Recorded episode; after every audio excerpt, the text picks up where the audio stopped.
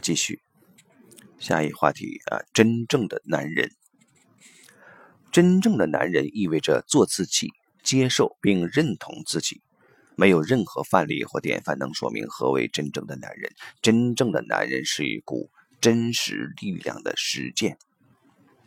男性的力量来自父亲。一个真正的男人是不管父亲的个性为何、成功与否，都能发自内心尊重、接受并肯定自己的父亲。在家族排列中有一个很美的排列仪式啊，这个仪式非常简单，是有关。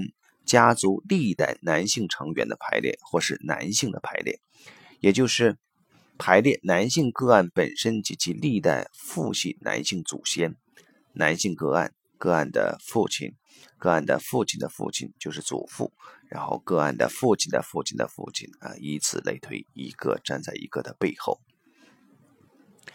有时候，治疗师也会同时排列男性个案父系及母系的历代男性祖先，也就是男性个案个案的父亲、个案的父亲的爷爷及外公、爷爷的爷爷呃及外公、外公的爷爷及外公啊。一旦所有复杂纠葛不清的问题都能被理清，每位家族成员的位置都被承认的话，不需要做任何事就能观察到两个现象，其中一个现象是。背后站立着历代男性祖先的个案开始成长茁壮，同时脸上散发着自信与力量。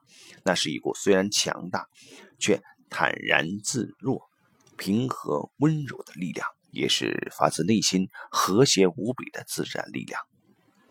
另一个现象是在排列仪式中的女性脸上也会散发出愉悦的光彩，而且眼光全落在男性排列上，因为这幅男性排列的图像。唤醒了他们，也温暖了他们的心。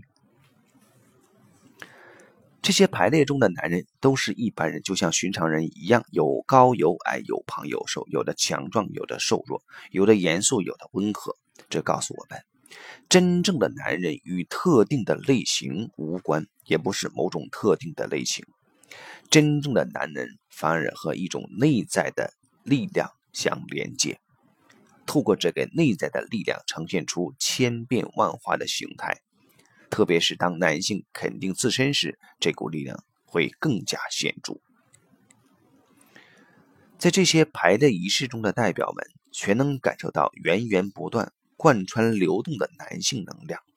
若能全然接受这股力量，排列仪式中的所有的男性便能成为一体，同时，因为接受来自男性祖先流动而来的这股力量，也代表了在排列中的男性们都接受了自己的父亲，于是他们也能成为真正的男人。男性自身的和谐力量源自对父亲的接受及认同，这和父亲的个性如何，他对人生保持何种态度，是一个坚强还是软弱的人完全无关。只要认同并并接受父亲的全貌，力量就会自然生成。然而，许多男性会因为母亲的缘故而舍弃了对父亲的认同。有些母亲拒绝接受先生的男性面，于是同时下意识地暗示儿子以后千万别学父亲。因此，做儿子的必须有意识地站在父亲一边，并且要求母亲了解，身为儿子的他是男人。这就是他。要求母亲了解这一点何其重要，并不容易啊！况且绝大多数的男性都是离不开妈妈的孩子，只是依赖程度有所不同。通常，母亲对儿子有强大的影响力。女性对儿子的爱，实现了女性可以爱男性却不必害怕受到伤害的梦想。因为对母亲而言，儿子是不会粗鲁的。他也不用担心被儿子弄痛，毕竟儿子不会和母亲合为一体。对女性来说，性交和所有可能的伤害总是形影不离。通常在儿子心中，母亲有着很特别的地位，因为他容易以一个男性的角度去看待母亲。啊，但儿子在母亲心中比较带有情绪层面的意涵，而女儿却在父亲心中明显具有性方面的暗示倾向。因此，父亲与女儿乱伦时有所闻，但母亲与儿子乱伦之事却鲜有听说。有时候，儿子甚至觉得自己比父亲重要。或是和父亲一样重要。大多数的家庭中，男性的存在并没有得到应有的尊重及地位。这里所指的存在，并非指在呃家庭里的时间。一个男人可以有很高的家庭地位，其实他可以成天不见踪影。男性的地位高低由女性决定，端看女性是否敬重这个男人，是她的丈夫，是他孩子的父亲。女性就像家庭的磁场中心，因此女性对其伴侣的态度决定了男性在家庭中的地位。对某些站在父亲位置上的儿子来说，这样的情况是很有诱惑力的。儿子会觉得自己比实际上强大许多，因为在母亲心中，他的位置更重要。这样的心态会影响许多方面及后果，但最严重的是，男性若远离关键性的男性面，啊，只有透过女性的眼光才自觉为男性，啊，自觉为男人，却无法认同自己的父亲，那么他就无法真正了解、肯定自己，反而会一再需要女性来肯定他的男性自我。这其实是一种病态的依赖，是一种寻求慰藉的依赖性格。健身房是男性为了满足女性的性欲需求。锻炼强健且完美的体魄用的，一切其实都指向性，都与特定的现代性爱的形式及定义有关。母亲的儿子会想：身为男人的我，可以怎样做？应该怎样做？如何使尽全力才能练就完美的躯体？如不停的锻炼，如何既有完美的躯体，充分满足女性的需求？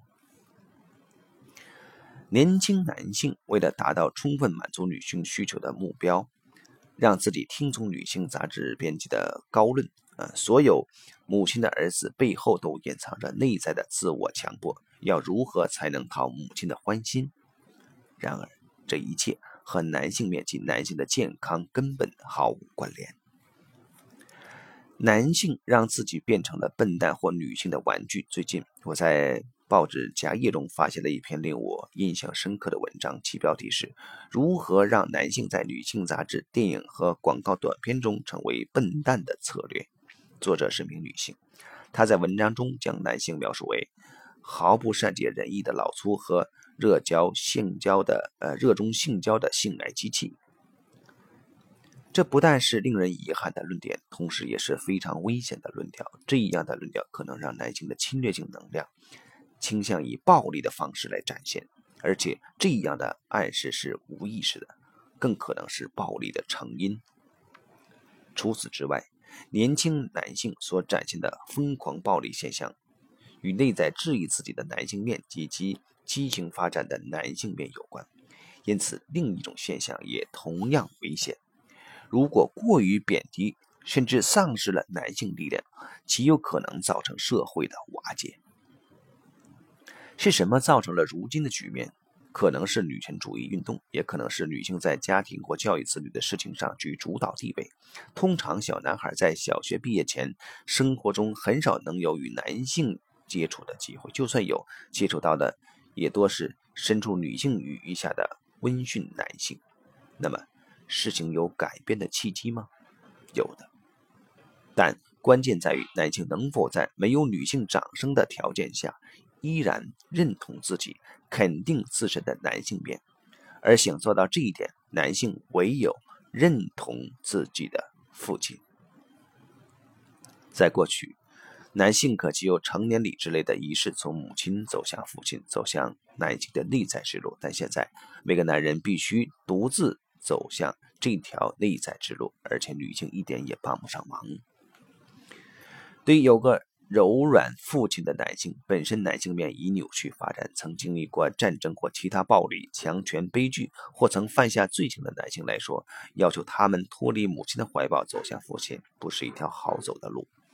对于母亲而言，一个男人可以永远很幼小，永远停留在小男孩或青少年的阶段，但在父亲看来，男性必须长大成人才行。许多自我成长团体中的激励课程，其实对男性走向内在之路的帮助极为有限。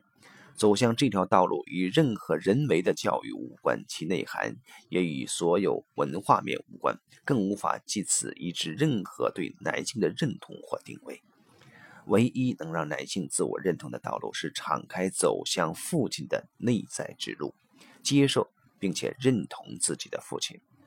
这条道路没有时间上的限制，即使父亲早已离开人世，这条路仍永远存在，永远可以通行。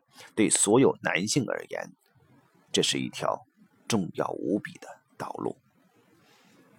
这些就先到这里。